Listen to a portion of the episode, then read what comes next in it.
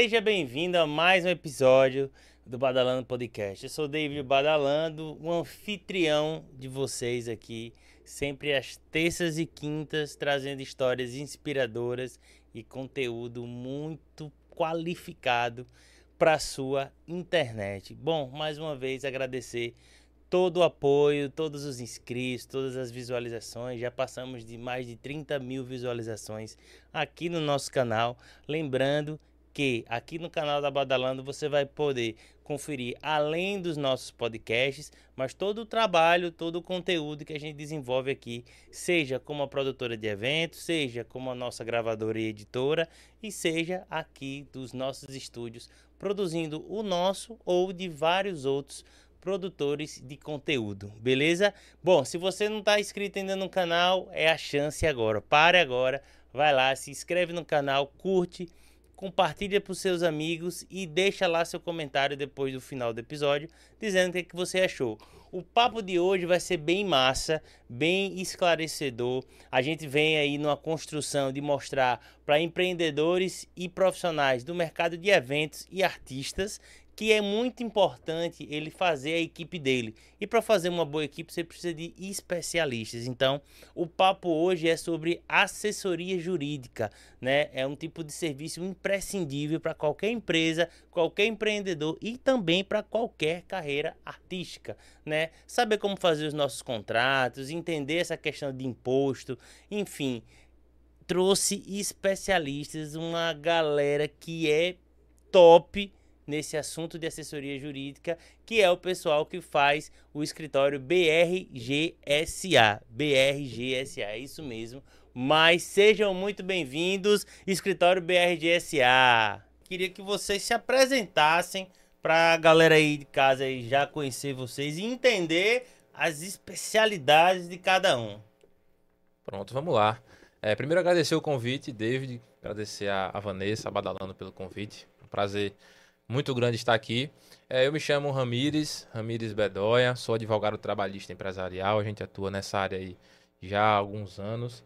E a nossa especialidade é no trabalho de assessoria e consultoria jurídica, um trabalho preventivo, né? Para evitar os problemas para a empresa. A gente vai poder falar mais muito aqui. Importante. Você né? falou, falou um, um, ponto muito importante: evitar é os problemas. Evitar os problemas. Hoje a gente vai falar muito sobre evitar os problemas. Principalmente né? na relação trabalhista. Mas, enfim, a gente está à disposição. Mais uma vez, obrigado pelo convite. E é isso. Coisa boa. Meu nome é Rui. Agradecer também o convite. É, há um pouco mais de 10 anos também, ajudando empresários a resolver, a resolver os, os problemas. problemas empresariais, societários, problemas com fisco também. E a gente fica nessa parte também de comercial do escritório, é, buscando aí novos clientes, novos parceiros para dentro do BRGSA. Coisa boa. Eu me chamo André, eu faço parte do time aqui da BRGSA também. Eu sou tributarista, que cuido dessa parte. É, ele é o homem, é. ele é o homem que é, sabe como a gente não perder dinheiro para o governo. É, e olha o cara que é não cobra pouco, né? é a lupa, eu, viu? Eu, o homem é a lupa. É, não, ele é o homem dos percentuais, brinco, ele sabe as taxas todas. Eu brinco o seguinte, quando a gente paga mais, todo mundo esquece. Agora, se esquece qualquer centavozinho, pode esperar Maria. sua notificação. O Leão, o Leão tem uma fome grande. Mas obrigado por mais uma, uma oportunidade de estar aqui com você e também é, parabenizar pela sua nova estrutura. Que bom, que bom. Eu fico muito feliz.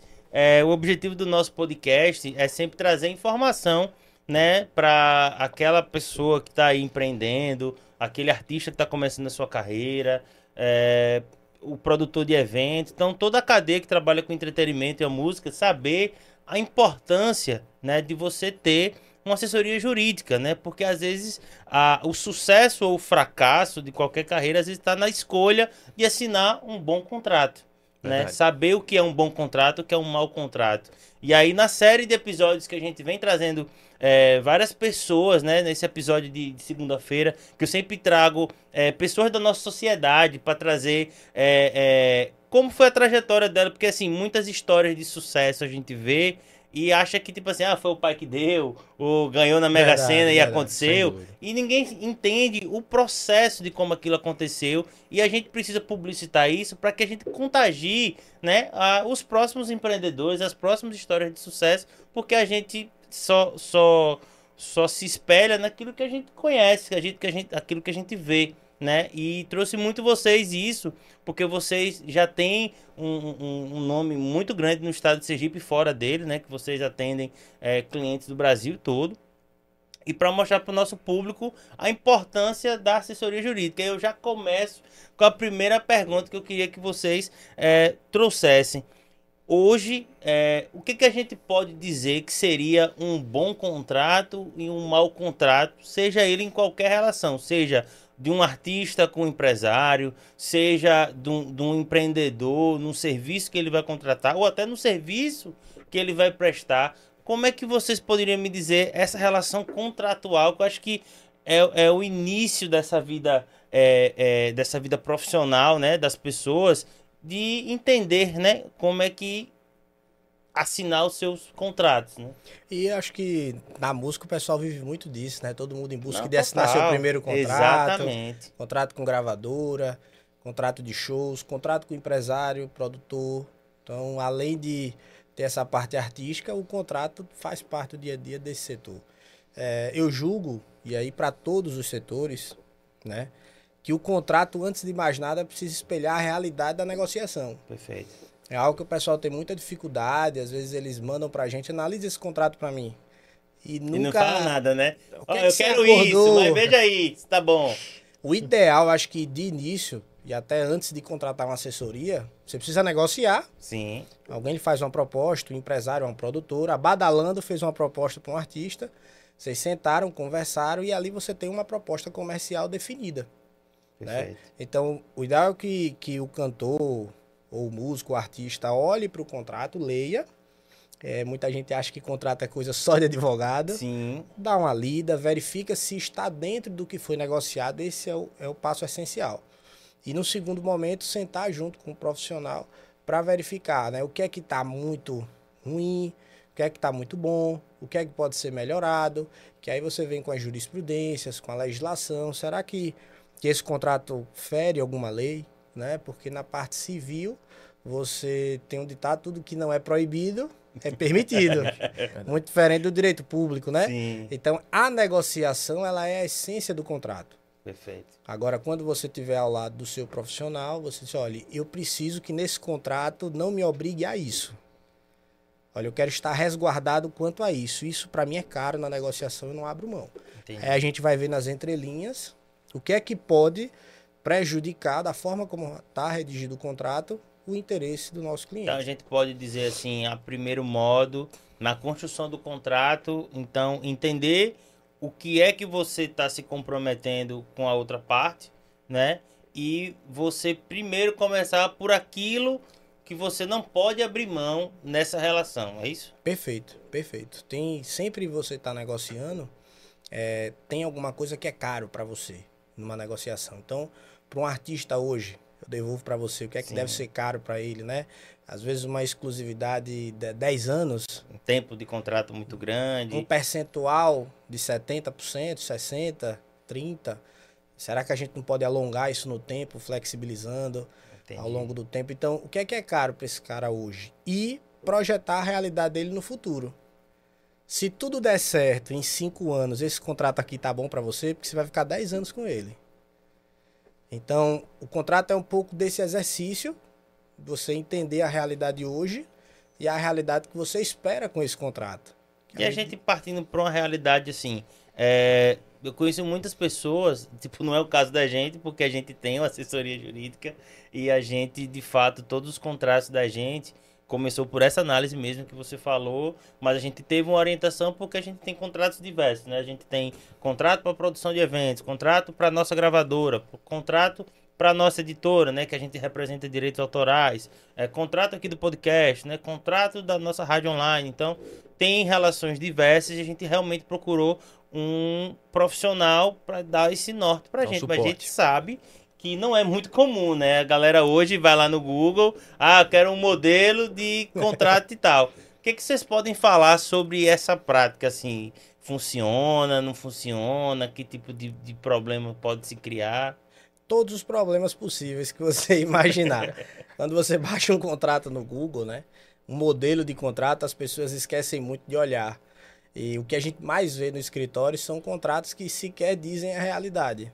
Sim. Porque foram contratos, né, impressos, Genérico, contratos né? genéricos É, genérico, totalmente. De forma genérica e o contrato tem que se adequar a, a que as partes ali estão é, entre eles tratando, né? O que isso é bom para você, isso é ruim para você. Não, e é então a bom que essas relações, né? Começa sempre tudo muito É, bom, né? não, é- Aí no meio do caminho, aí o cara já fala, meu amigo, lê o contrato, não quero saber É, mais. A gente tem, tem um ditado que a gente ouve muito na, na- no juridiquês, que é assim, o contrato é feito em tempos de paz para momentos de guerra.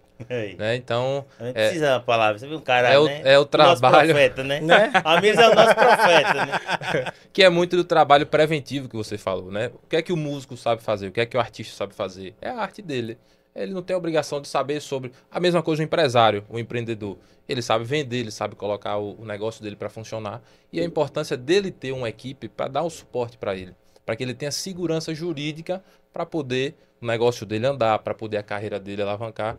Então isso bem conectado com o que você disse no início, o contrato é fundamental nesse processo. Eu vou reforçar só uma coisa. É, esses dias, no Instagram daquele famoso empresário Abílio Diniz, ele fala que se pudesse olhar para trás e ver uma das coisas que ele faria desde o início da carreira dele era contrato. Bons contratos desde o início. Não só depois que você se torna muito grande, porque isso gera muitos problemas com o tempo. Com Você começa a perceber, poxa, eu combinei com ele. E às vezes aquilo que eu combinei com você aqui hoje, daqui a cinco anos, nem você se lembra que disse, o outro não lembra, e você deixa para memória. E o que é que foi colocado no papel? A gente cansa de ver isso lá no escritório, muitas vezes. O cliente chega, conta uma história, pô, você, caramba, foi isso, foi. Traga o contrato. Quando vê o contrato. Olha o contrato. contrato. Mas veja, você queria dizer isso, né? Mas o contrato não disse. E um ponto importante também, que a gente faz muito isso lá, é você ter vários profissionais olhando o mesmo contrato. Perfeito. Então, é um contrato na seara artística, pro outro lado agora, pro empresário ou pro produtor, é, a gente passa pela parte trabalhista. Como é que tá isso aqui para configurar um vínculo, né? É, a gente olha lá, André, vê como é que tá a tributação disso aqui. Será que você não pode fazer um planejamento, o contrato ficar de uma forma menos onerosa, do ponto de vista fiscal? Então, passar por profissionais de áreas diferentes para dar um outro olhar ao contrato, isso também é muito importante, isso é essencial. E aí, por exemplo, o pessoal tá aqui, tá entendendo que a primeira relação né, de profissão, que é o contrato, né? É, é- é selar esse acordo aí num papel e tem uma regra definida, né? É, como é que hoje ele procura um advogado? Porque assim, quando você fala advogado, né, hoje no Brasil, sempre todo mundo pensa em problema, né? Verdade. né? Todo mundo pensa no problema. Não vou procurar um advogado para resolver uma questão de boa para mim. É sempre, não, tô com uma bucha, vou procurar um advogado. vezes é E aí nessa relação do contrato mostra que tipo assim, você precisa de um profissional para lhe resguardar, né? Para você inclusive às vezes se precaver que aquilo que você, por exemplo, numa prestação de serviço, que você, ó, eu vou lhe entregar uma produção de evento e vou lhe entregar uma produção de evento, isso está claro. Para depois o cara não me cobrar uma produção do evento, me cobrar uma bebida, me cobrar uma comida, Perfeito. me cobrar, entendeu? Então, é, é desmistificar isso eu acho bem importante de trazer para o nosso público e queria caminhar um pouco mais agora com vocês. É, como é que a pessoa hoje pode procurar assim um advogado? Vai lá, isso é um serviço que vocês já têm assim, não? É, isso é- tem um pacote de serviço que é isso ou não? É, não sei como é que como é que o cara procura o advogado e, e- e- e pede essa esse essa consultoria. Tem uma consultoria específica só para contrato ou é no geral? Sim. Existe, existe uma consultoria específica, é, pegando o gancho do que você falou, a questão cultural, né? De como as pessoas observam o, o advogado. Eu acho que é muito mais do que isso. É da cultura mesmo das pessoas, né? Da maioria das pessoas, é, buscarem um- uma solução quando o problema já está instalado. Sim. Isso é cultural e, naturalmente, como a nossa profissão lidar diretamente com situações com problemáticas de resolver situações, isso acaba irradiando para a parte é, da advocacia. Mas hoje, é, o, que é que, o que é que a gente recomenda?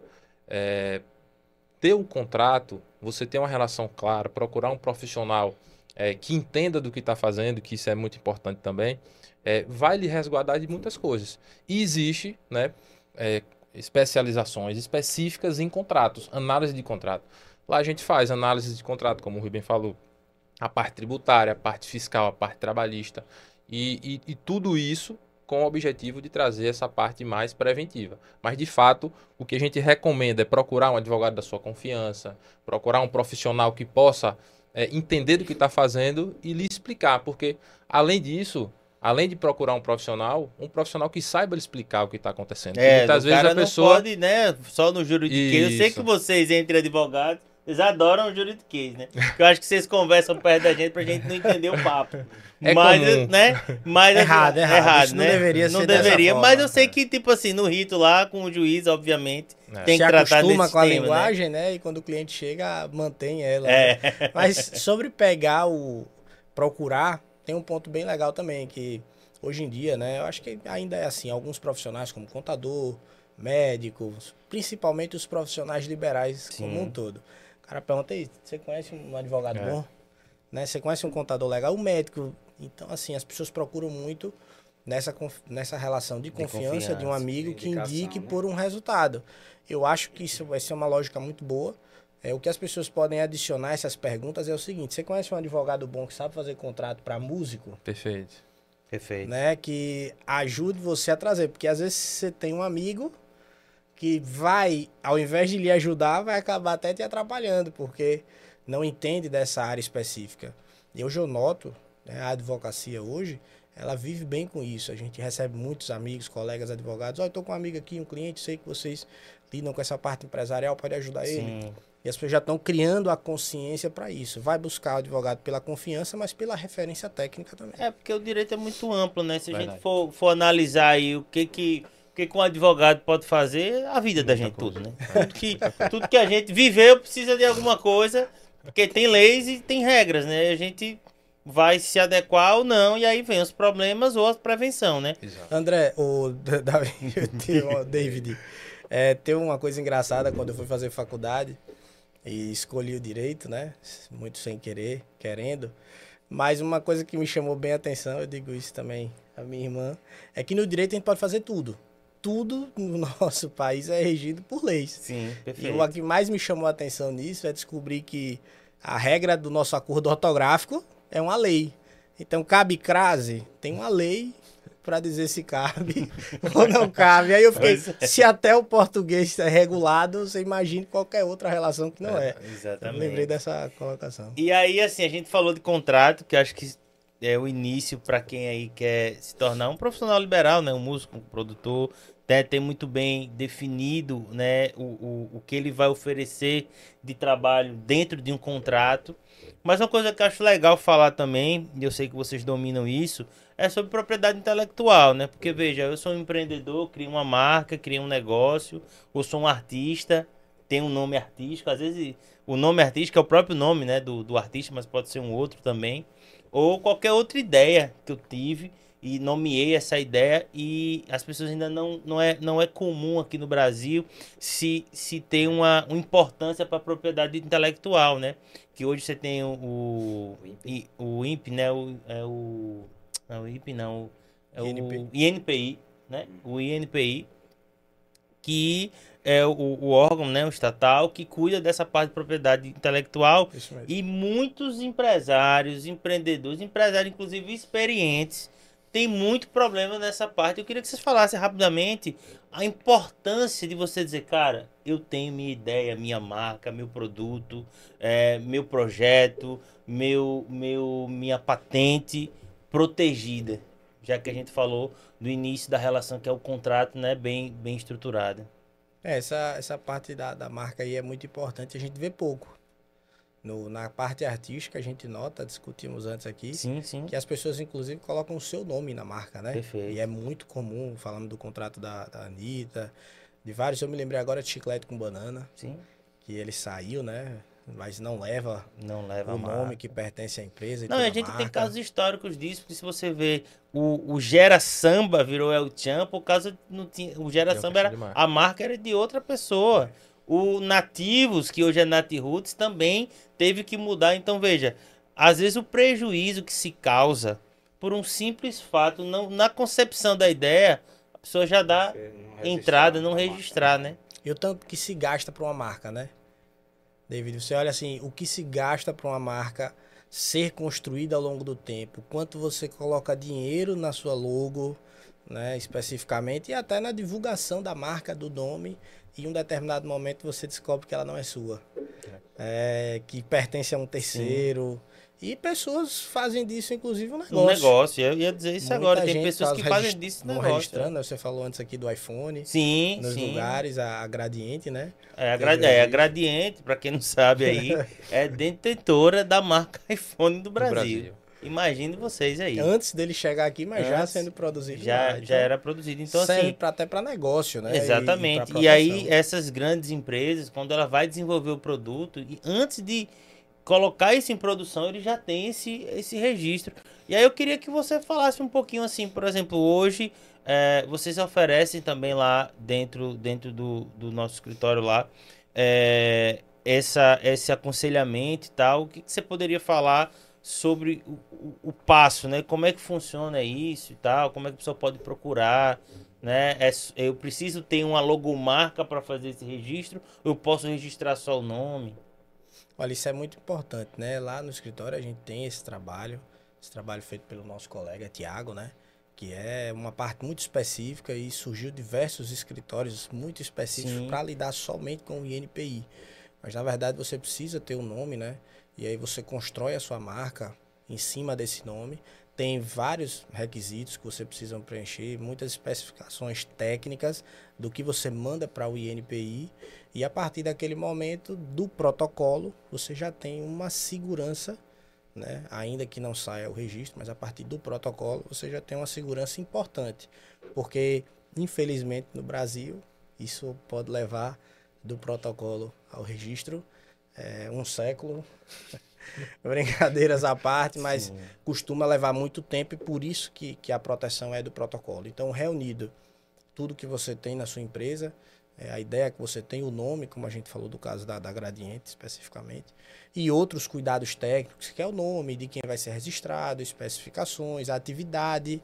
é, é, você tem, às vezes, nomes que são relacionados a restaurante, mas o mesmo nome pode estar relacionado a uma empresa de eletrodoméstico. Sim, perfeito. Então você tem perfeito. uma série de especificações que o INPI pede para você poder fazer o protocolo e a partir daí ficar tranquilo. Mas uma dúvida também aqui, que é muito comum, né? Eu tô, eu tô jogando para Vamos, vocês vamos. coisas que eu vejo no dia a dia, as Tá, pessoas tranquilo. comentando, e é importante a gente aproximar isso e mostrar que, que tudo isso não é distante da vida de vocês para qualquer pessoa procura um advogado para se informar e resolver essas questões. Mas muita gente sempre falava que questão de registro vinha cartório, né? E nesse caso, eu acho que não cabe cartório, né? É direto no INPI, não é isso? É, a dúvida grande de cartório, a confusão, é porque você tem a possibilidade de registrar em cartório a sua empresa.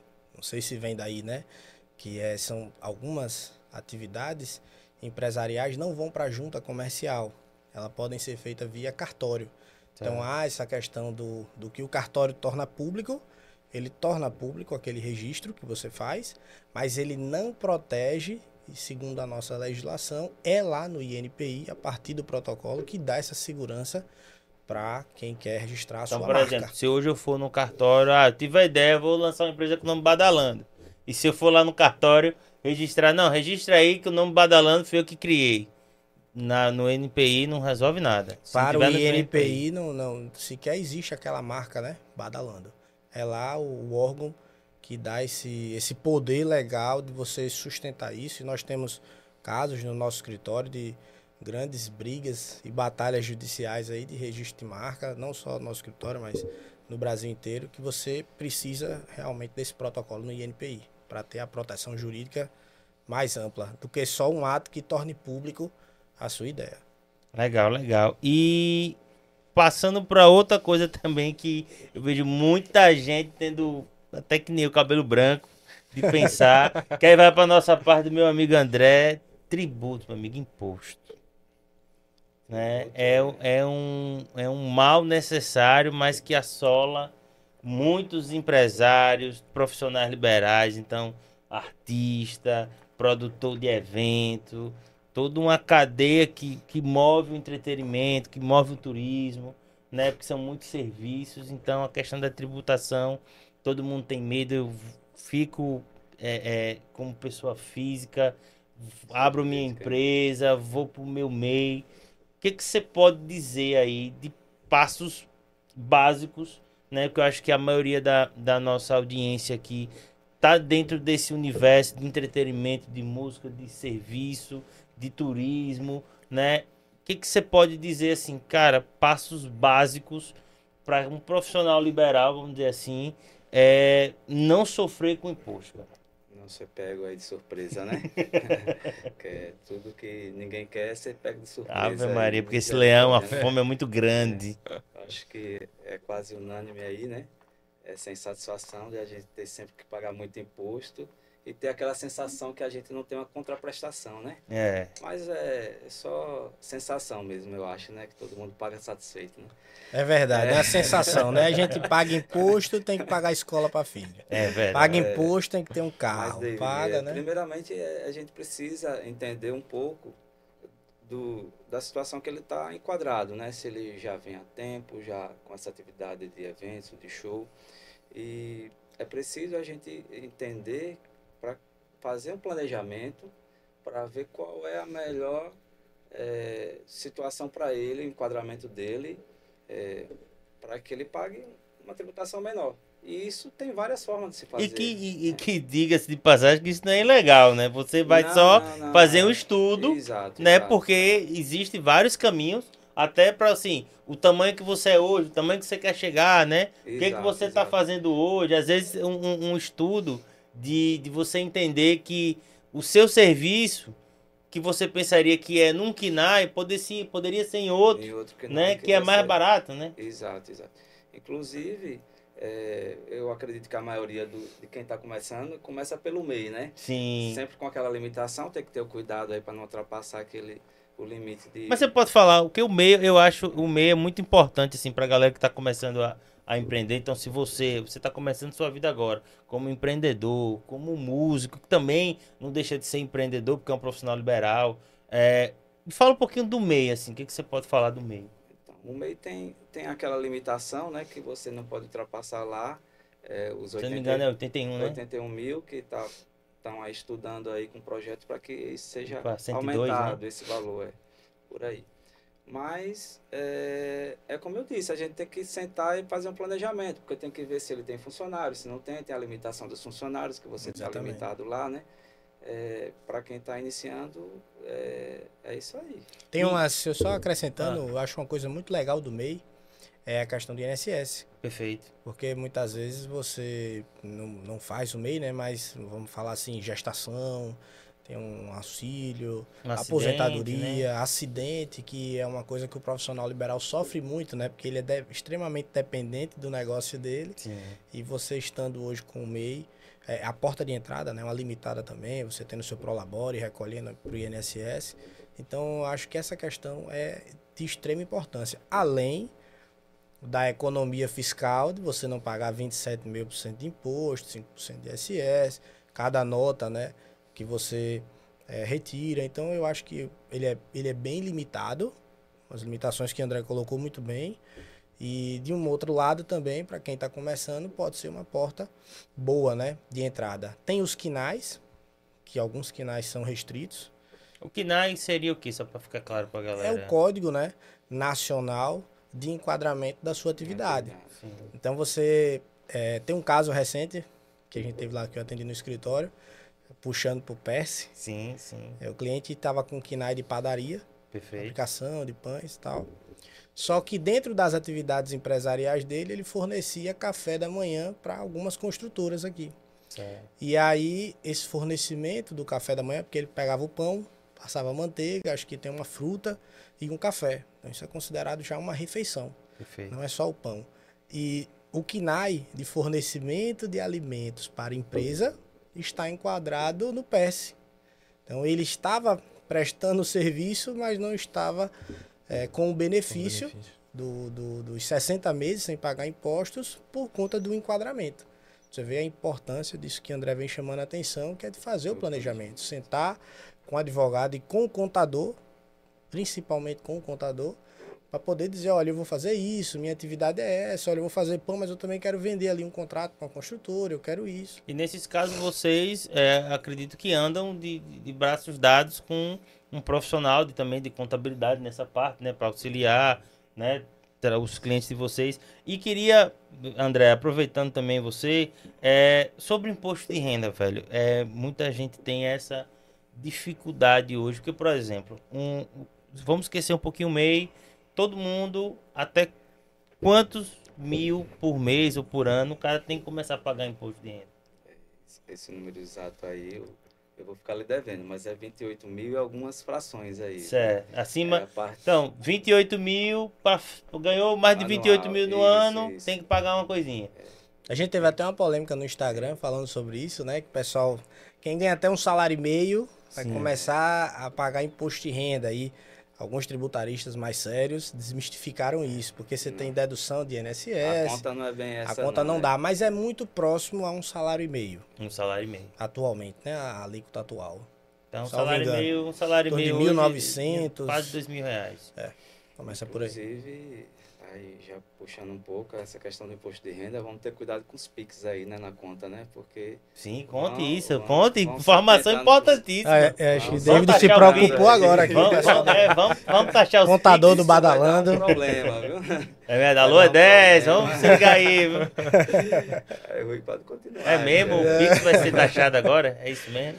Tem uma expectativa de que, assim como as máquinas de cartão, né, as vendas a cartão, o Pix passe a ser é, monitorado e fiscalizado.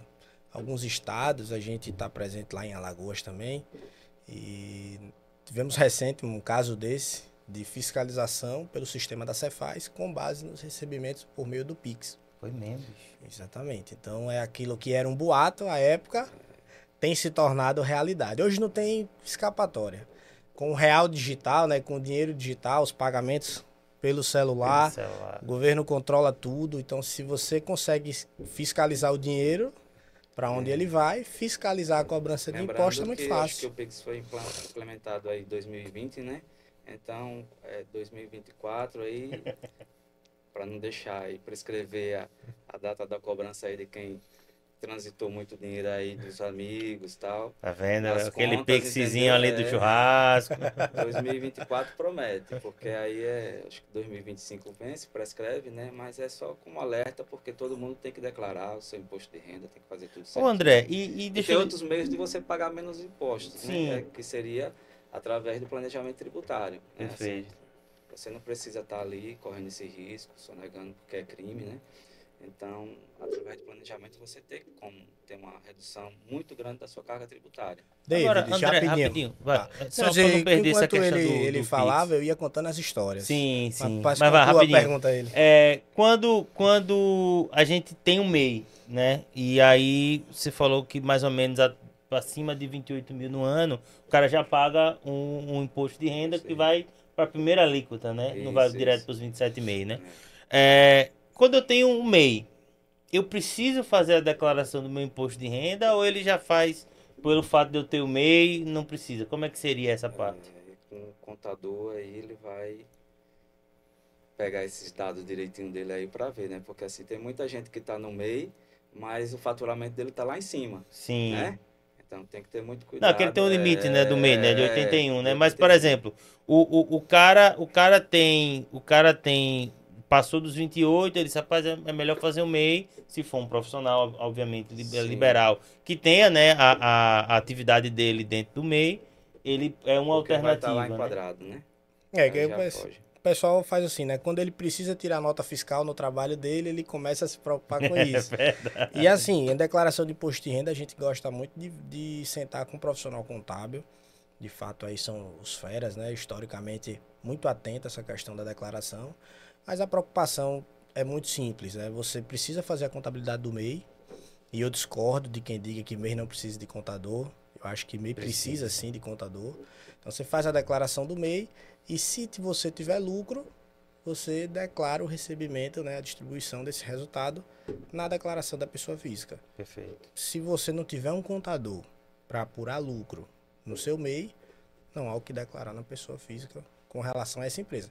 Você vai declarar que você possui, né? Uhum. Se você tiver no- nos requisitos da declaração obrigatória, que você possui o MEI. né? Agora, Agora, a história A história, por favor. do planejamento tributário, ouvindo André, eu me lembrei recentemente, acho que foi a Wizard, salvo engano, uma dessas instituições, que o CARF aprovou a legalidade do seguinte planejamento. Eles, 96% do faturamento, salvo engano, em torno de 90% a 100%, corresponde ao material didático produzido pela instituição. Caramba. Logo, essa parcela da receita dele não é tributada. Que a gente tem a imunidade né, dos Porque, se eu não me livros, engano, periódicos. É, tem, tem a, não tem tributação na impressão de livros e revistas, é um negócio desse, né? Ele, é, ele chama de imunidade, não é uma imunidade constitucional, inclusive. É, e aí você. A potência do planejamento tributário, do que grandes empresas fazem, e às vezes você tem aqui o seu negócio, pequeno, médio porte, tem um profissional liberal, porque o que você disse aí é um planejamento tributário. Perfeito. Se eu tiro nota até 28 mil, quando eu, quando eu começar a ganhar 35, não é melhor eu deixar e abrir um MEI? Isso é planejamento tributário. Perfeito. Então, grandes empresas fazem isso, isso foi aprovado pelo CARF, né? Esse, esse percentual que eu não conheço, a instituição, isso tem vários no Brasil, né? Franquias de, de, de inglês, que dizer que receita dela proveniente ao material corresponde a mais de 90% do que é royalties das suas franquias. E isso a Receita Federal, eu vou dizer assim, né, através do CARF, o conselho, colocou o carimbo lá e disse que estava tudo certo. E pra você ver, né? Num papo desse com vocês, uma empresa como essa, economia de milhões aí, né? Com Pegando o gancho aí, tem a, a, a, questão aí do sonho de valsa, né?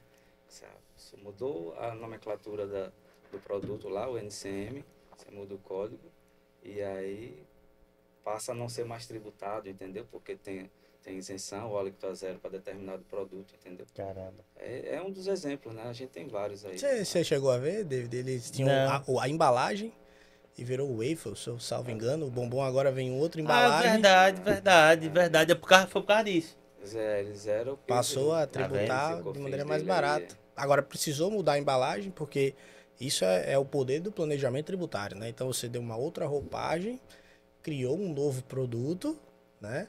Que acabou tendo um impacto muito grande fiscal. E Isso é às vezes isso é muito importante para a vitalidade da empresa, a continuação do negócio. Né? Porque às vezes é, no Brasil é, os nossos governantes só querem aumentar imposto, aumentar imposto, aumentar imposto. E às vezes algumas operações, porque esses impostos, quando ele aumenta, né, não é que o cara vai pagar mais imposto, é, vai a gente que vai comprar que vai pagar esse, esse aumento, né? Sempre repassado, morre sempre no, No- consumidor final, é. final, né? Então, é, essa, essa análise aí, de fato, ela é às vezes vital, né, para um negócio que esteja até não, não esteja aguentando essa carga tributária. E aí essa inteligência de vocês de fazer essa análise, de, de propor essa situação, acaba até salvando a empresa, né? Até uma troca de regime mesmo, porque às vezes você está no Simples Nacional, está no meio, está achando que está pagando menos, mas aí você troca o regime, vai para um regime presumido, lucro real, e a economia é muito grande. Assim, tem, tem casos nossos aí que o cara, a vida toda, pensando que estava no Simples Nacional, estava no regime que ia pagar menos impostos, né? Que apesar do nome ser Simples Nacional, não tem nada simples, entendeu? é, mas aí você passa Brasil, para outro né? regime, É, e aí quando o cara vai ver, a economia é muito grande. é como diz o Brasil, não é para amadores. É, quem disse essa frase aqui? Nosso profeta, né? Disse, é, É. Paulo Roberto. Ele é bom de de fazer as transcrições. Aí agora vamos pegar Ramires aí, porque a gente já falou de contrato, a gente já Lá falou ele, de né? imposto. E agora a gente vem, meu amigo, para relações trabalhistas. O calo, né? No sapato, amigo, né? O calo. E assim, é uma coisa até complicada. Eu, no De Brasil. perguntar, inclusive. Não, de perguntar, né? Porque a gente fica assim, né? Mas, assim, eu acho que a informação é válida. É, eu sou muito defensor, assim, que no Brasil a gente precisava muito mudar a relação de, de, de trabalhador com empregador, porque às vezes se colocam é, como rivais e na verdade são complementares. Não Verdade. existe empresa sem colaborador, não existe colaborador sem empresa. entendeu? E às vezes isso coloca isso de uma maneira muito complicada. Obviamente existe aquele, digamos, aquele chefe fuleiro, né? Mas também existe pessoas muito responsáveis, mas que acabam sendo contaminados por essa onda que o empresário é, é, o cara ruim e tal. Existe lei, a lei tá aí, ela sendo cumprida, eu acho que a relação não tem por que não ser saudável. E aí eu queria que você falasse assim um pouco, já que a gente tá falando no início das relações, né, contratuais, é, com o imposto, de entender seu regime e tal.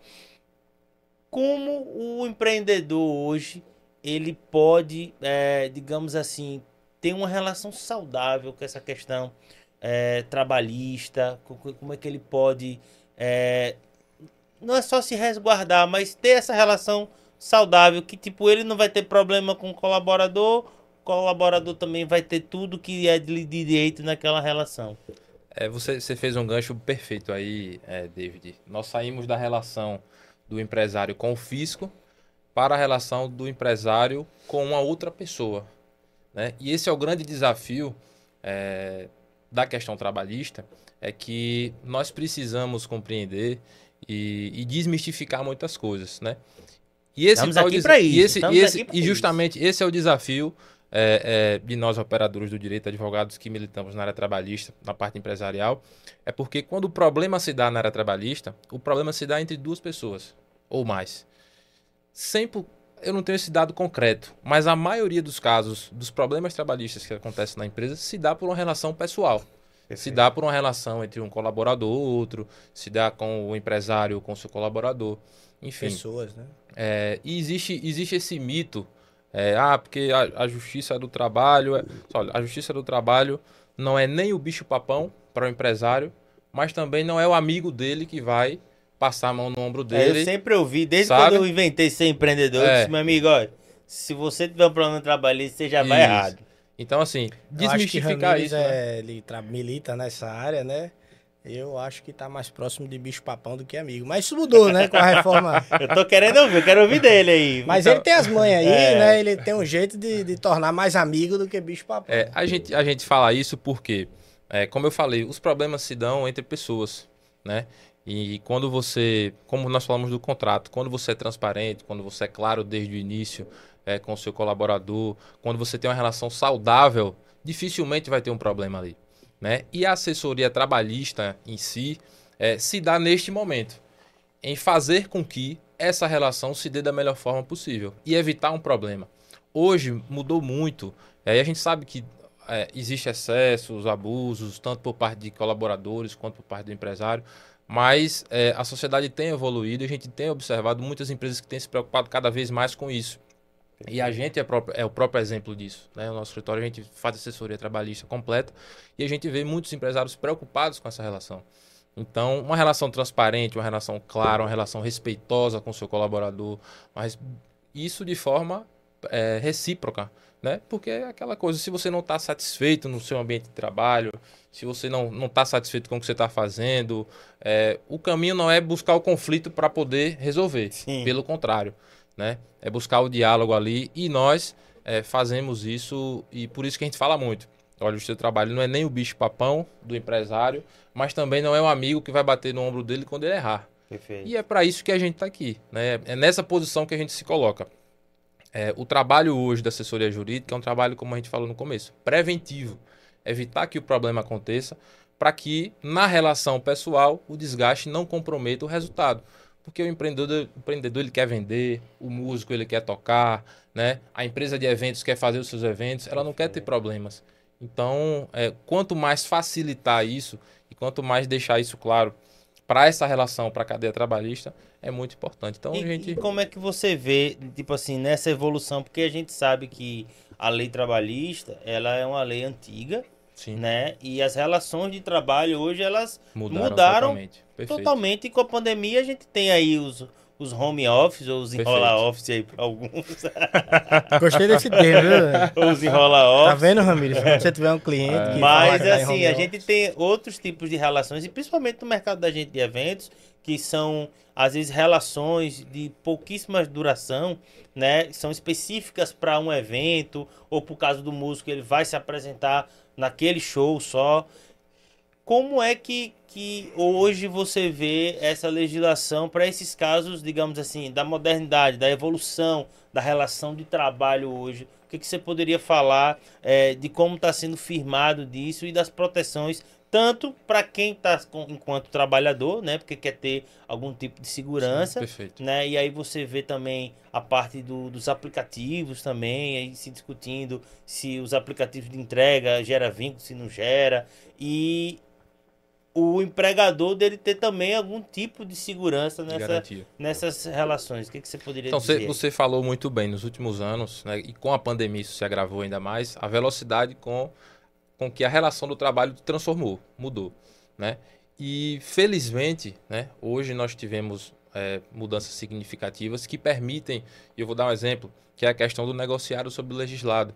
A importância de você ter é, ali uma relação que você possa ter uma margem de negociação com seu colaborador, com seu, com seu músico, por exemplo, que vai estar ali tocando naquela noite. Qual é a importância de você fazer um estudo trabalhista de qual é o melhor, a melhor forma de você estabelecer essa relação, se ele vai ter um contrato ali, é, é, um contrato CLT, ou se ele vai ter um contrato é, esporádico, um contrato na área civil. Então, assim, isso é muito importante. A gente vê que a sociedade tem evoluído bastante. É, a e em que pese o, o, há uma margem de conservadorismo é, por alguns setores da Justiça do Trabalho que são mais protecionistas de fato, isso acontece. E é esse, esse o gancho que a gente traz muito para as empresas, que essa margem de protecionismo obriga a empresa, obriga os empresários a sempre ter uma margem de compliance, uma margem de organização muito grande. Né? Mas isso tem se modernizado cada vez mais. E a gente vê exemplos de sucesso inclusive lá no escritório, situações que a gente vê que é, poderiam ter surgido problemas graves, que um ajuste ali, um, uma assessoria, uma conversa, você consegue resolver de inúmeras formas. Então, essa questão dos aplicativos né, tem voltado muito agora a discussão se gera vínculo ou não.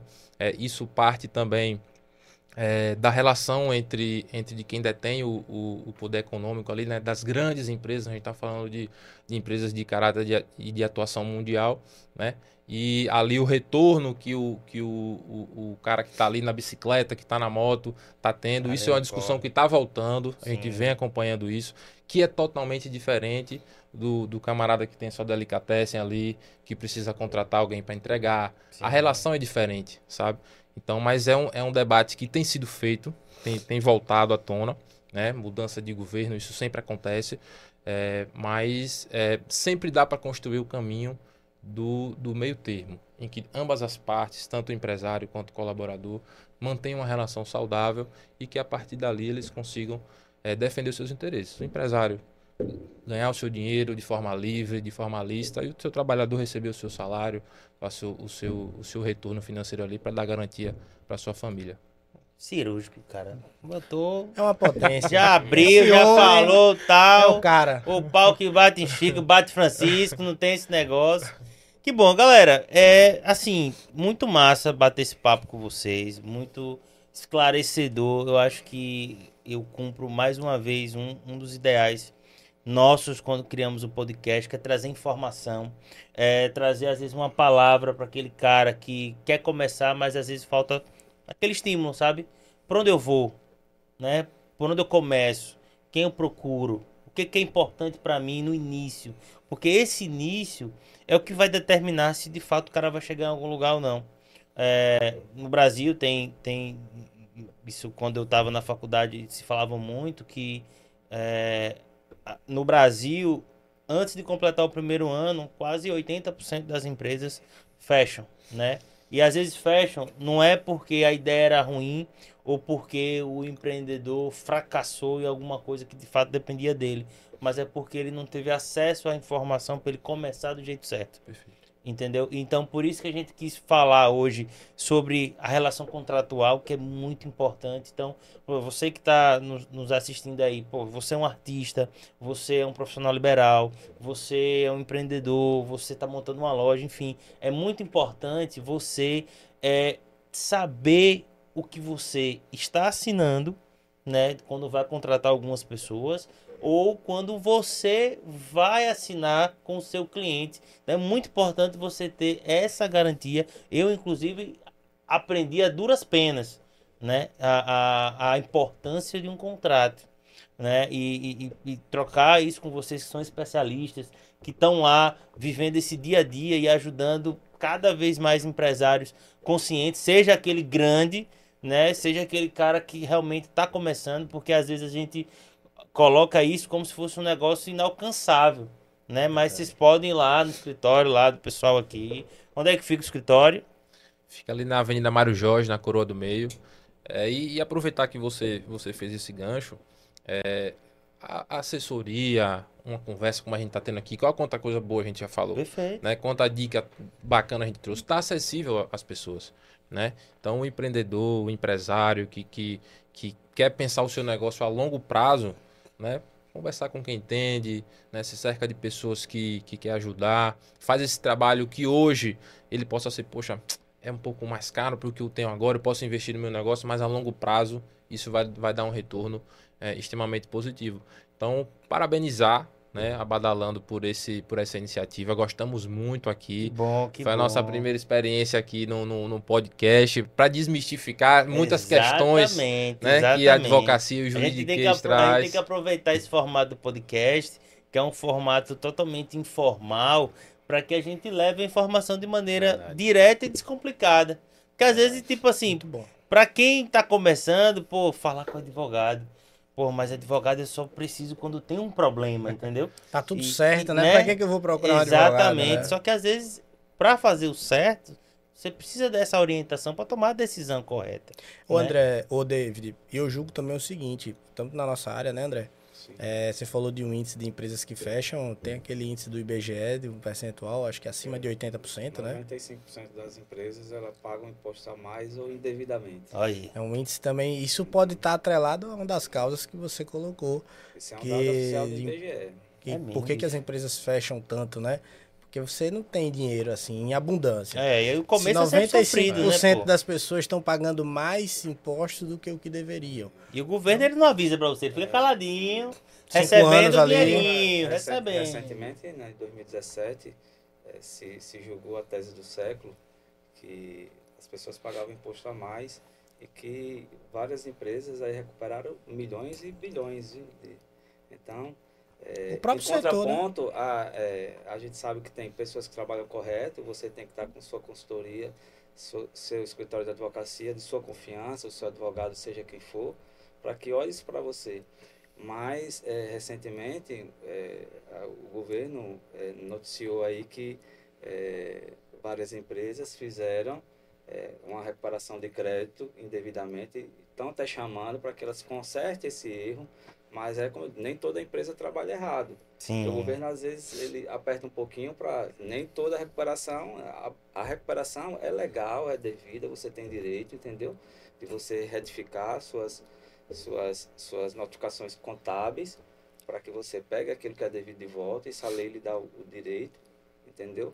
Mas, é, assim, como eu disse, tem empresas realmente que fizeram coisa errada e os, os contribuintes que acreditaram nela vão ser punidos, mas você pode ir atrás de uma empresa séria que ela faz essa consultoria, essa revisão para você, um escritório de sua confiança e você possa ser que tenha muito dinheiro para receber de volta. Olha aí, é. então, meu amigo, olha, tem que procurar é. esse cara é. para saber se tem um dinheiro aí perdido. Com certeza. E, e, parar do medo, né? Que ele falou. É. O pessoal tem medo. Tem o PES aí do seu segmento. É, que a gente falar, ouve é, muito Eu queria falar isso. um pouco sobre o PES. A gente é, atuou bastante nessa, nessa, nessa aprovação dessa lei. Fazia parte da ABRAP, né? Que é a Associação Brasileira de Produtores de Eventos, né? Que foi, o PES nasceu de um estudo do, do mercado de eventos. E aí foi contagiado aí com outras atividades também que a gente chama de atividades co-irmã, como turismo, como hotelaria, como bares e restaurantes, que faz parte da cadeia do entretenimento, do, dos eventos. E aí teve a questão do PES, né, que foi bastante importante no momento que nosso mercado foi o primeiro a parar e o último a voltar, né? É, e a, gente, e a gente leva nas costas mais de 5% do PIB do Brasil. Então, isso é muito grande. Você imagine que, se eu não me engano, a, farma, a indústria farmacêutica ela é 3,5% do PIB. E a gente é mais de 5%. Entendeu? E O a gente brasileiro não gosta tem, de festa, é, né?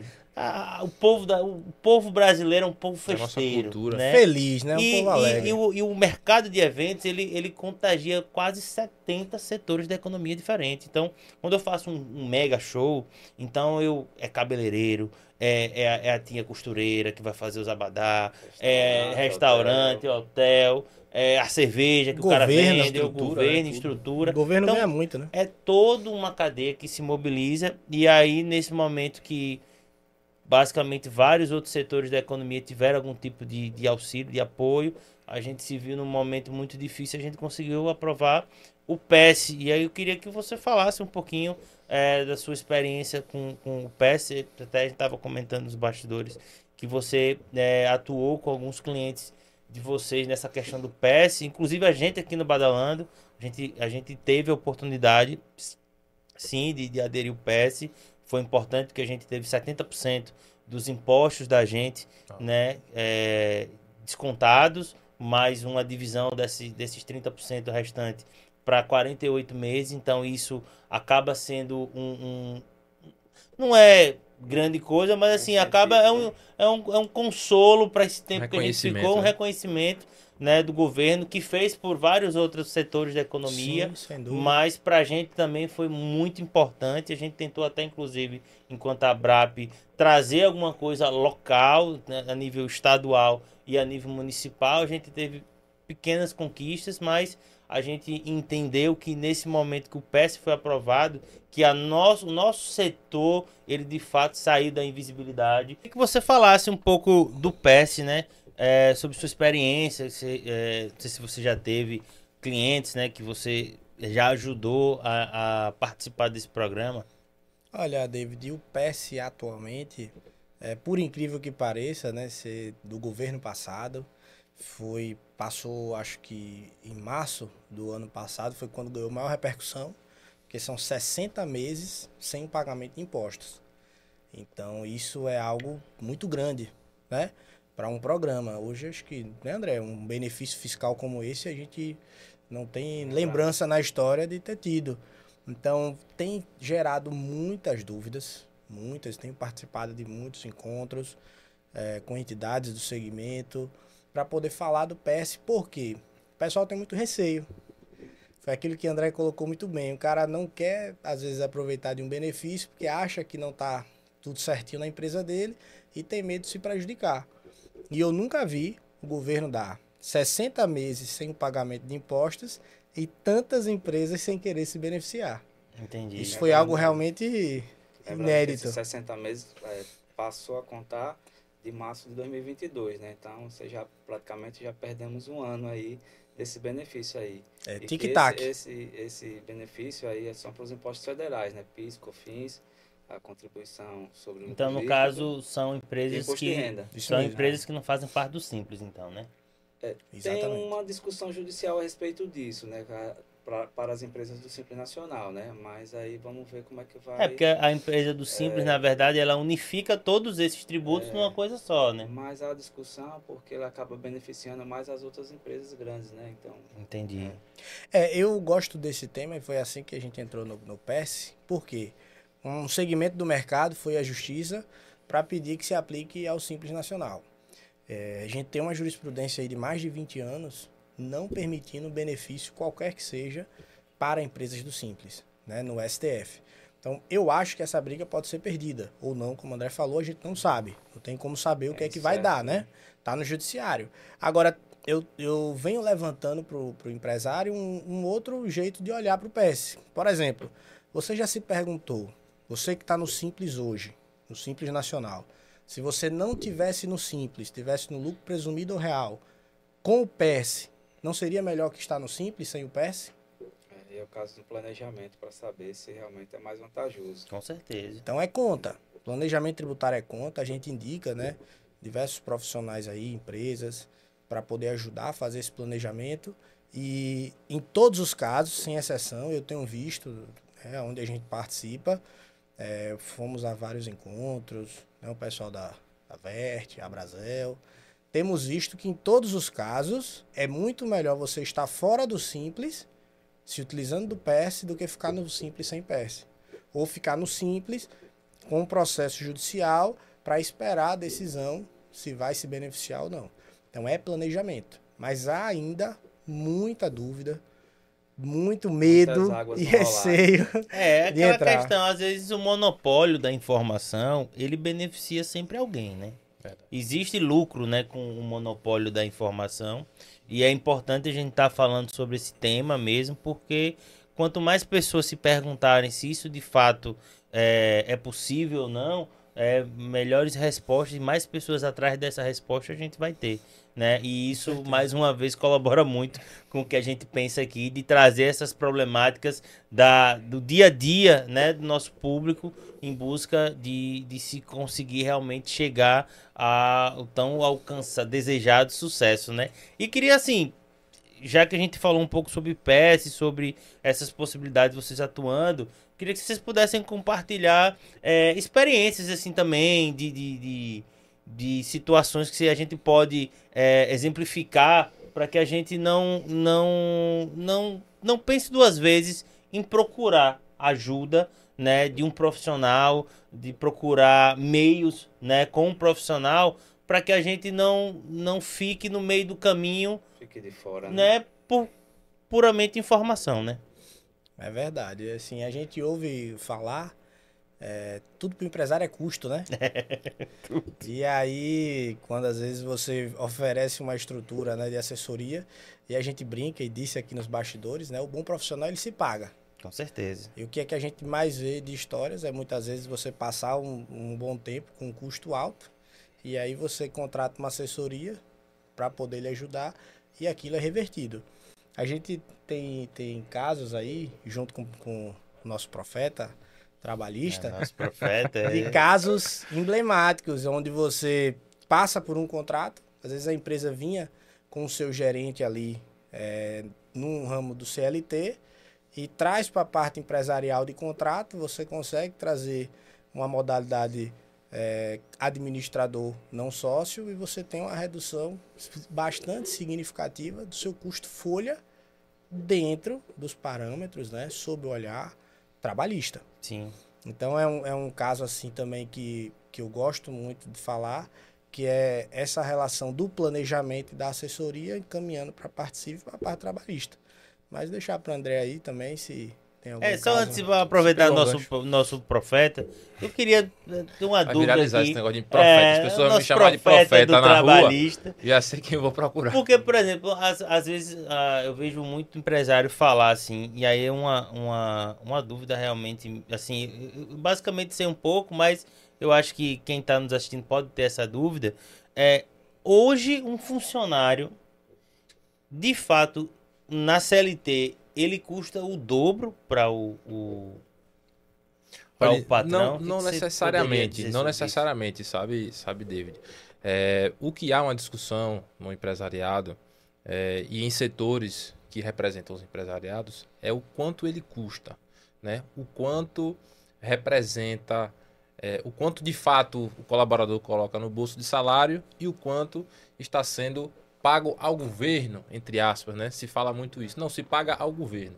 É, o sistema brasileiro, é, e aí o, o, sistema de seguridade social é um exemplo, o INSS, o FGTS, é, foram sistemas que foram criados como, como uma forma de garantia de fato ao trabalhador.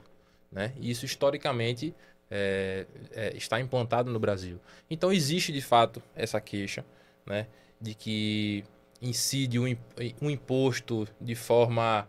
É, as pessoas não explicam do que se trata, né? É, é um, sistema, medo, né? é um sistema de seguridade social. Né? Um sistema de seguridade que garante ali o INSS e é, o FGTS ao colaborador. De fato, o que a gente costuma dizer é o seguinte: é, quanto mais imposto o, o, o, empresário paga de forma correta, com planejamento tributário, Sim. com assessoria, mostra o quanto ele está crescendo mostra o quanto ele está desenvolvendo a sua atividade e que ele está faturando mais, né? Então, se você hoje tem um funcionário, precisa demandar dois funcionários, é, beleza, você vai crescer o seu custo de folha, de encargos, mas se você está precisando de mais funcionários é porque você está faturando mais, porque Sim. você está lucrando mais. Então é muito da cultura mesmo, é de desmistificação disso. De fato, há uma oneração, né? Há um custo ali, você ter um, um funcionário CLT, e aí a gente vai discutir questões é, é, históricas das garantias constitucionais do trabalhador, INSS, FGTS, que de fato acontece, mas existe esse mito também é, que realmente custa. Mas, paralelamente a isso, à medida que seu negócio cresce, você investe no negócio, você tem ali um, um, um, crescimento de folha, um crescimento de imposto que cresce atrelado. Flávio Augusto ele disse uma vez o seguinte: salário é muito para quem paga e pouco para quem recebe. É. é. Agora, por trás disso está o, o que ele colocou. Exatamente. Mas nós temos um fato que, de, que ele é muito para quem paga e pouco para quem recebe. E a pejotização avançou em níveis nunca visto, porque o empresário ele divide isso um pouco com o funcionário. Sim. Muitas vezes a gente vê, né? Ele acaba dividindo isso com o empresário. Então, olha, eu pago dois mil para você, me custa dois, mas você só recebe 900. Quer receber 1.500? Você ganha 500 a mais, eu economizo 500 aqui. e aí os caras vão lá e pejotizam isso. Até que ponto isso está certo, está errado, é análise de caso, né? É, agora, cresceu esse movimento em razão dessa estrutura Perfeito. que nós temos hoje. E, os, e, e, voltando até a questão dos casos, a gente tem uma relação muito boa, né, André, com o pessoal da contabilidade. E eu deixo aqui é, essa ressalva importante nesse programa, que o empresário precisa estar muito bem assessorado pelo seu contador. Você mandou aqui um alô pro, pro seu. É Désio, é né? Désio, é Désio. É Désio. Contador. Exatamente. Sofre bastante, que eu pergunto tudo por aí. Eu acredito que tudo, tudo começa, né? Essa regularização empresarial, a Constituição. Se você está bem assessorado por um profissional contábil, é, a gente tem muitos amigos contadores, tem uma excelente relação com eles. Isso faz muita diferença, muita diferença. E quanto mais a gente se aproximou do pessoal da contabilidade, a gente passou a entender muito mais de negócio, dessas dores dos empresários é, que não quer pagar. Pode falar, né? aí do advogado com, com contador é, é a dupla, a dupla é dinâmica. É sem, sem limite aí de benefícios que, que a gente consegue trazer aí pro, pro contribuinte, a classe empresarial, né? É, só é, fazendo uma ressalva a respeito do PES que eu estava falando, e assim, vieram muitas alterações de lá para cá. Tira benefício, dá benefício, tira. E agora no final do ano, é, excluíram acho que, se eu não me engano, aí uns 50 quinais atividades do PES. Valendo aqui lembrar que quando se é dado o benefício por tempo determinado, isso aí a gente já tem jurisprudência antiga aí que ele não pode ser retirado, então vai ter que se aguardar, porque tiveram muitos quinais agora excluídos, né, do PES. Outra coisa também que é bom se atentar que a, a, as leis tributárias, é, nosso sistema tributário é um balaio de gato, né? Literalmente. Que o fisco não esteja escutando nesse momento, né? Me desculpe então, a Receita Federal. É, Tem sistema da Receita aqui, que analisa podcast, não. É, é uma... Rapaz, mas o YouTube é um algoritmo danado, é, não duvida não. É uma dica que eu deixo e, e, que todo mundo presta atenção, até com seu contador, com seu, com seu advogado, que sempre fica atento nas mudanças das, das leis, porque assim Muitas vezes a gente tem vários exemplos que você vem pagando lá, parcelou uma dívida sua e tal, mas só que veio uma lei posterior que deixou de cobrar aquilo ali e você ainda continua pagando. Então, Perfeito. se você não tiver atento para ver isso aí, se o juros está certo, se a multa está certa, se há como reduzir, e como teve várias alterações e vem tendo, que muitas vezes a lei é, é, é feita pelo pelo ente que ele não tem competência para poder cobrar aquele imposto, para majorar, para aumentar o valor do imposto. Isso é derrubado judicialmente e, às vezes, e muitas vezes o Estado, os Estados, eles vêm se adequando a essas, essas decisões judiciais, alterando a sua legislação para que ela faça valer aquilo que o judiciário já vinha decidindo. Então, você fez um parcelamento lá de 5, 10 anos atrás, está pagando aquilo, e possa ser que a legislação mudou do seu estado, como aqui, teve várias, várias leis alteradas aqui no nosso estado que reduziram ou até mesmo extinguiram determinada cobrança. Então, veja com seu contador, com seu advogado, peça para que ele se atente e veja se você não está pagando coisa a mais ou indevidamente. Aí. É, o governo novo, sem entrar no mérito da política, né? Tem se mostrado aí com, com a sinalização, é, até é. pouco tempo, mas tem sinalizado em entrevistas, em vários encontros, que vai tornar um ambiente fiscal melhor para o empresário. Ele é melhor para quem, né? Melhor é. para o empresário. Inclusive, Tem reduziu a alíquota, né? É, Agora o compromisso que, dele. Estava prevista para 22%, para 19%, né? É, eu vi a, aqui ainda. estadualmente, né? Estadual, aqui. Salvo engano, posso errar a nomenclatura, mas o, o, tal do FINAT também, é o que ele chamou numa entrevista de comissão para os auditores, né? Por fiscalização. Ele disse que quer acabar também, quer ver isso aí, porque você tem essa sistemática de quem ele aplica uma multa fiscal, ganha um percentual sobre É, aquele aí valor. não pode, aí vira comércio, é um- né? E aí ele isso tem- É polêmico. né? É polêmico, não, assim, é, tem um viés importante porque é, os impostos eles entram né, para a máquina de arrecadação e eles são revertidos. Bom ou ruim, eles são necessários. Perfeito. Precisa manter uma estrutura mínima. A gente tem hospitais, a gente tem uma estrutura, né, tem uma infraestrutura para ser certeza. feita. Mas, por outro lado, também eh, os empresários cobram um pouco nesse sentido do, do excesso né, do fisco em determinados momentos. Mas o governador tem sinalizado aí nessa questão, Tem redução, buscado aí, tem buscado aí. ver o ICMS, como é que pode trazer mais empresas para cá.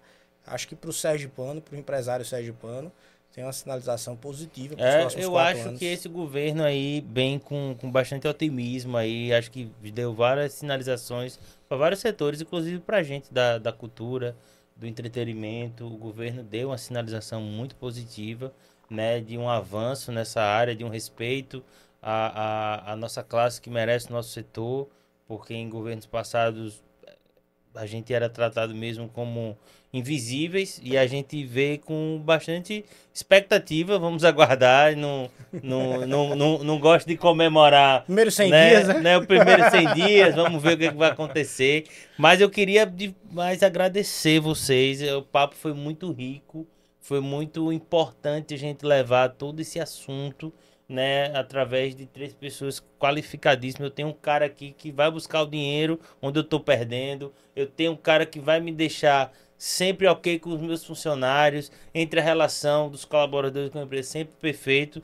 E você é o cara que sabe de tudo, né, também. Obrigado. Você é o cara que vai Não ser... tem uma ter- descrição melhor que você poderia... Vai ter sempre um a pouco. solução, né? De tudo um pouco, sempre vai ter aí é, os caminhos para que, de fato, é, essa relação entre assessoria jurídica e quem está fazendo alguma coisa ou quem pretende fazer algum negócio, de fato seja bem assistido. E aqui hoje a gente falou um pouquinho de vários medos que a gente tem nessa, nessa, nesse caminho, né? Quando a gente pensa em procurar uma assessoria jurídica. E eu agradeço demais vocês terem topado. É um papo, geralmente a gente fala muito de música, um negócio mais animado, mas Ah, acho que a gente que não perdeu, a né? gente não perdeu a nossa descontração. né? Teve profecias, né, É.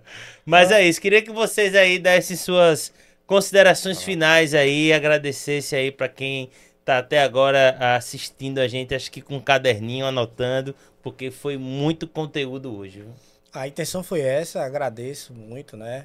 Essa qualificação que você me deu, eu vou levar. Por favor, por Inclusive, favor. A gente fica nessa parte comercial e fica no meio ali do escritório, vai com o pessoal que está produzindo na área e buscando atender né, a dor e entendendo muito da dor que se tem do dia a dia e a experiência aí de eu não vou dizer a quantidade de tempo, eu ainda sou muito jovem, mas é essa experiência que vem dando esse entendimento.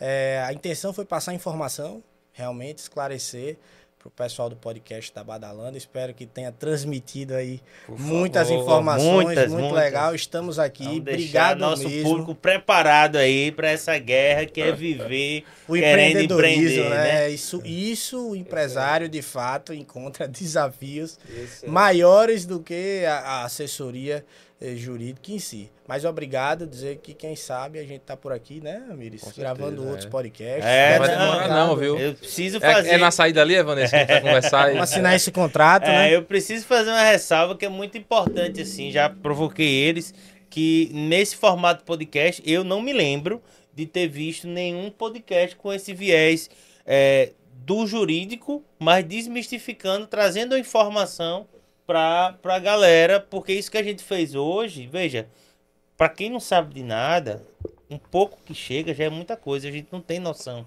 Aqui na Badalando mesmo, eu fico às vezes surpreso é, nas ações que a gente faz, o quanto, o mínimo de informação que eu acho que seja irrelevante para mim, pelo nível de entendimento que a gente tem em vários assuntos, pra uma pessoa que não, tipo, eu fui, eu fui, dar, uma, eu fui dar uma palestra é, sobre um fórum da música que a gente criou aqui em Sergipe, em Itabaiana, para uns 60 artistas lá.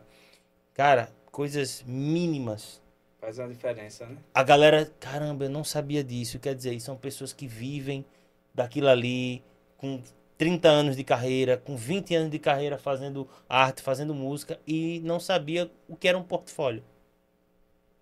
Entendeu? Então, o quanto a gente democratizar a informação, a gente, eu falo muito assim, da gente des, é, é, descentralizar a informação, o poder que a gente faz e, e trazer essas histórias aqui para o podcast, essas histórias do nosso estado, da nossa cidade, mostrar para as pessoas que a gente tem conteúdo, que a gente não precisa ir para São Paulo, ir para Rio, para ver profissionais gabaritados aqui no nosso estado, aqui na nossa cidade a gente tem acesso e a gente precisa conhecer.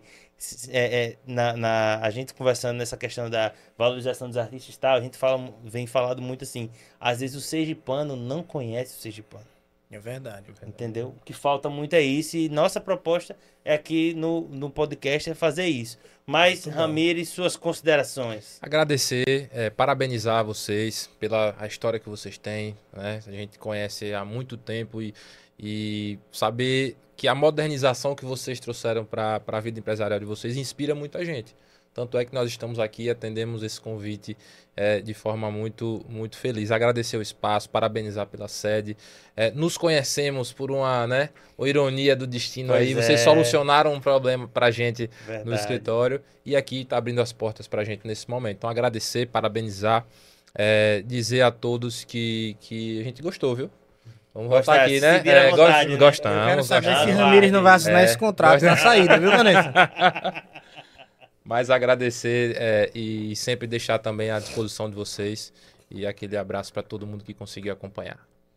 É Meu aí. amigo André, suas Obrigado considerações. mais uma vez aí pela oportunidade de estar aí prestando esse serviço aí de, de uma assessoria aqui para É, foi seu uma público, né? consultoria grátis, aproveite, viu? público aí e dizer que um dos nossos propósitos é esse, é levar melhoria para as empresas, para as pessoas jurídicas, para o pessoal daí da música, do, do evento, do que tem um MEI, que tem um simples, entendeu? É, estamos aí. Só nos convidar de novo que Coisa boa. E quem Vamos quiser aguardando. encontrar a BRS, BRGSA, BRGSA, vai lá no isso. Instagram, arroba BRGSA underline. Aí você vai poder conhecer lá. Tem outras, nós temos um time que vai além da gente, tem muitas pessoas lá é, é, que, Várias que um- botam a mão na manda um massa. abraço pra galera Com aí, senão a certeza, galera vai lhe estão cobrar todos aí, acompanhando. lá Na verdade, A gente está aqui né? apenas é, representando né, um, um braço, uma parte, mas a gente sabe que é, todo esforço que a gente faz para manter o negócio é feito pelas pessoas que estão com a gente. E queria mandar um abraço especial a todo mundo que está lá no escritório, agradecer. E o objetivo nosso aqui, como você muito bem falou, né, bater papo, trocar ideia e democratizar a informação. Perfeito. né? E todos bola. ganham com isso. Com certeza, com certeza. Ó, mais um episódio épico aqui no podcast Badalando. Muita informação.